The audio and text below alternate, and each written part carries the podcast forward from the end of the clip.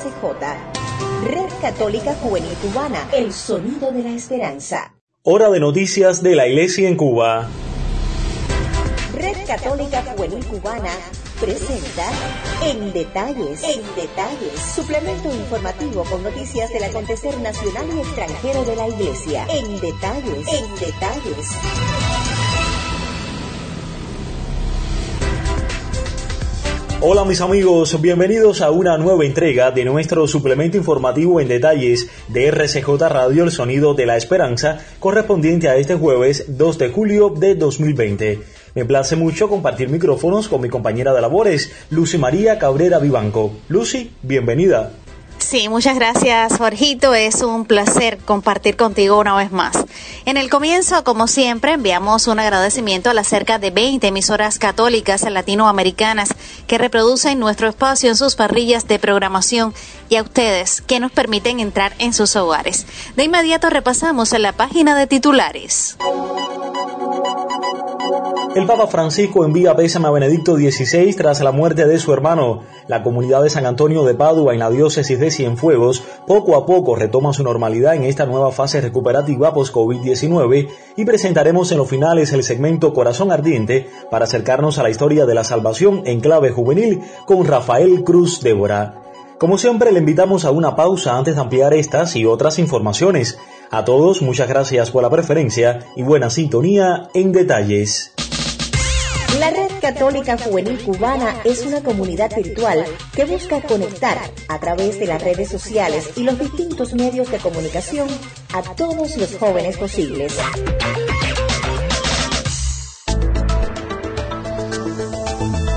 Ampliamos las informaciones en detalles y lo hacemos con una mirada al contexto internacional.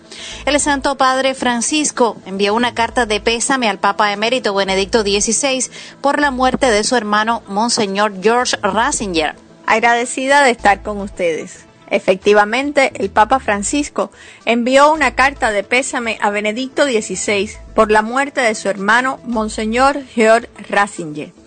Monseñor George Ratzinger, hermano mayor del Papa emérito Benedicto XVI, falleció el pasado primero de julio en Ratisbona, Alemania, a los 96 años de edad. En la carta de pésame, el Papa Francisco recordó la delicadeza que tuvo Benedicto XVI de comunicarle en primer lugar el fallecimiento de su hermano, Monseñor Georg.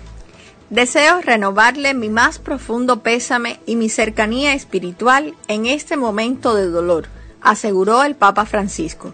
También le aseguró sus oraciones de sufragio para que el Señor de la vida, en su bondad misericordiosa, lo introduzca en la patria del cielo y le conceda el premio preparado para los fieles servidores del Evangelio. Rezo también por usted, Santidad. Pido al Padre, por intercesión de la Santa Virgen María, el sostenimiento en la esperanza cristiana y el tierno consuelo divino aseguró el Papa Francisco en la carta de pésame. También recordó su unión en Cristo resucitado, fuente de esperanza y de paz. La última ocasión que ambos hermanos pudieron encontrarse fue hace pocos días, del 18 al 21 de junio, cuando Benedicto XVI viajó a Ratisbona debido al delicado estado de salud de Monseñor Georg. Fue el primer viaje fuera de Italia que Benedicto XVI realizó después que presentó su renuncia al pontificado. Para ustedes, desde Pinar del Río, Tania Gómez. Aquí, tu sintonía es la que cuenta. Nos conectamos contigo a tempranas horas. Solo dinos dónde recibes nuestra señal. Detalles, en detalles, suplemento informativo con noticias del acontecer nacional y extranjero de la Iglesia. En detalles, en detalles. Seguimos con otras informaciones relacionadas con el contexto mundial. El cardenal Pietro Parolin se reunió recientemente con los embajadores de Estados Unidos e Israel y le solicitó reabrir la negociación directa con Palestina para alcanzar la paz. Para conocer más, recibimos a la joven periodista Elena Fernández, igualmente desde la diócesis de Pina del Río. Bienvenida. El secretario de Estado del Vaticano, cardenal Pietro Parolin, se reunió ayer con los embajadores de Estados Unidos e Israel y le solicitó reabrir la negociación directa con Palestina para alcanzar la paz. El pedido del Vaticano se da luego que el primer ministro israelí Benjamin Netanyahu aplazó la anexión a Israel de algunos territorios de Cisjordania que la ONU reconoce como palestinos. Este proceso iba a iniciarse este primero de julio, pero se postergó debido a las discrepancias entre las autoridades de Israel y las presiones de la comunidad. Ayer su eminencia cardenal Pietro Parolin, secretario de Estado, se reunió con los embajadores de los Estados Unidos de América e Israel para expresarles la preocupación de la Santa Sede respecto a posibles acciones unilaterales que pueden poner en riesgo la búsqueda de la paz entre israelíes y palestinos, así como la delicada situación en Medio Oriente, indica un comunicado de la Oficina de Prensa de la Santa Sede publicado este miércoles. Como ya se declaró el 20 de noviembre de 2019 y el 20 de mayo de 2020, la Santa Sede reitera que el Estado de Israel y el Estado de Palestina tienen derecho a existir y a vivir en paz y seguridad con las fronteras internacionalmente reconocidas, prosigue el texto. Por eso llama a las partes a hacer todo lo posible para reabrir el proceso de la negociación directa, tomando como base las resoluciones relevantes de las Naciones Unidas y ayudados por las medidas que puedan restablecer la confianza mutua. Ha sido un reporte de Elena Fernández Silva para este suplemento. Más adelante en este espacio informativo disfrutaremos del segmento Corazón Ardiente para acercarnos a la historia de la salvación en clave juvenil con Rafael Cruz Débora. Más adelante en detalles.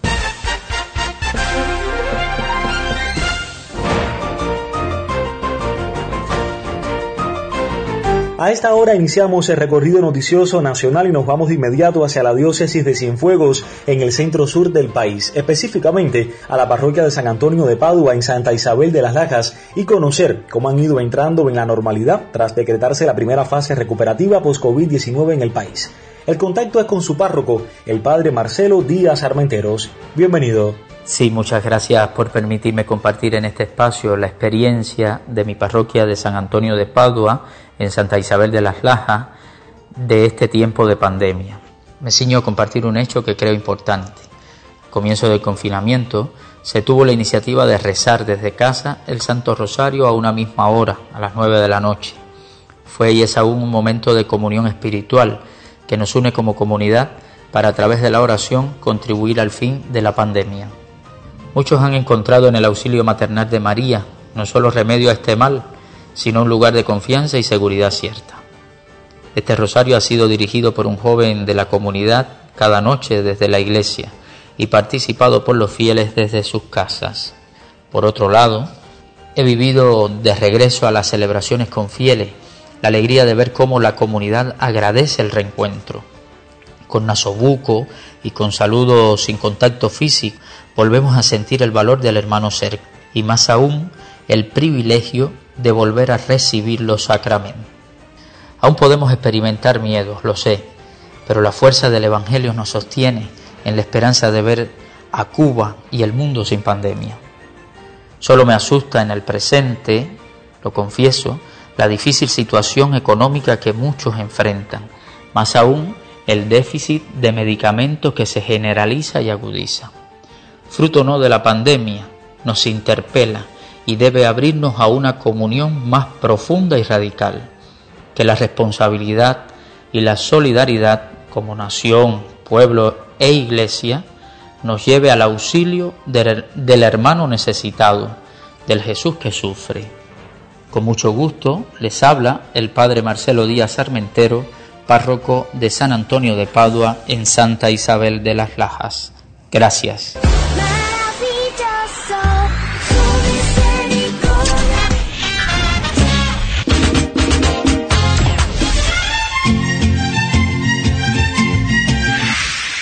Todos tenemos nuestros gustos. Pero cuando se trata de ti, nosotros sabemos complacerte. Ah. Estás escuchando En Detalles, suplemento informativo de la Red Católica Juvenil Cubana. Gracias por la preferencia.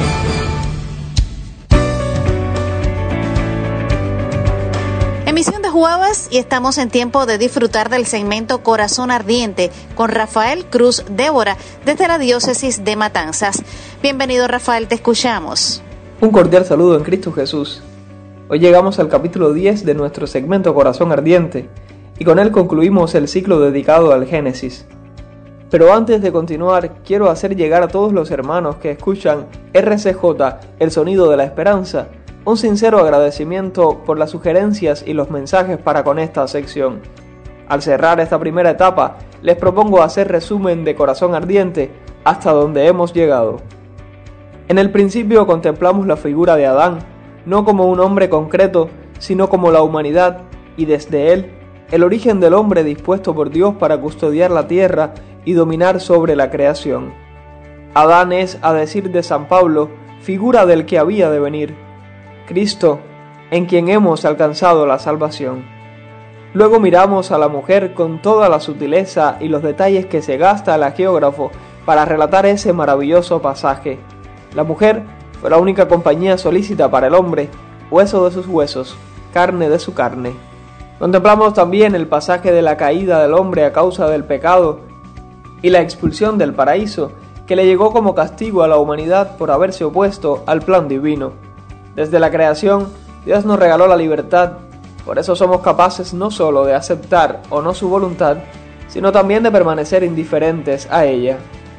Caín y Abel nos mostraron la doble vía de la obediencia y el desafío al proyecto divino, mientras que Noé nos marcó pautas para seguir durante la vida en la cuarentena, sostenidos por la esperanza y la paz que llega siempre después de la tormenta. La etapa de los patriarcas nos abrazó en las últimas cuatro semanas, a través de la fe de Abraham, la sonrisa de Sara, el voto de Jacob luego de su sueño y finalmente la misericordia de José al convertirse en visir de Egipto. Queridos amigos, el Génesis es un libro que ocupa un lugar especial entre todos los libros del Antiguo Testamento, porque formula una doctrina sobre Dios, el hombre y la historia sagrada que es fundamental para comprender la revelación. El Génesis nos habla de Dios, uno, creador, trascendente, un Dios que dirige a los pueblos, pero que desea relacionarse con los hombres para mostrarles el camino de la salvación. El Génesis nos habla del hombre, sobre quien Dios sopló su espíritu al crearlo del polvo de la tierra. El Génesis nos habla de la historia de la salvación, centrado en temáticas fundamentales como la bendición, la promesa y la alianza divina, exhortándoles pues a volver al Génesis, no para recordar lo que antes hemos leído, sino para dejarnos sorprender por la novedad que supone regresar a la Biblia, me despido por esta semana, no sin antes recordar que tú y yo somos los peregrinos del Emaús del siglo XXI. Escuchamos las escrituras y sentimos una y otra vez en el pecho el corazón ardiente.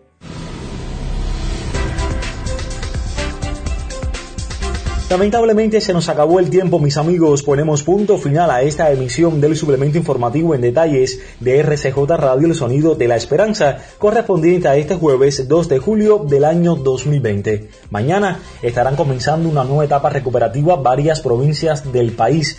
Aún así, no debemos confiarnos. Tengamos en cuenta este detalle. A todos muchísimas gracias por la sintonía y la preferencia. De manera especial agradecemos a nuestros colegas de Así Prensa, Vatican News y Radio Católica Mundial. El colectivo lo conformamos Néstor Toledo y Rafael Cruz Débora. Agradecemos a Elena Fernández y al padre Marcelo Díaz Armenteros, Saily Bermúdez en las voces de mención y promoción. Carlos Javier López Quiñones en el diseño sonoro. Voces informativas, Lucy María Cabrera Vivanco y Jorge Luis Nodal Cordero, quien además dirige nuestro espacio.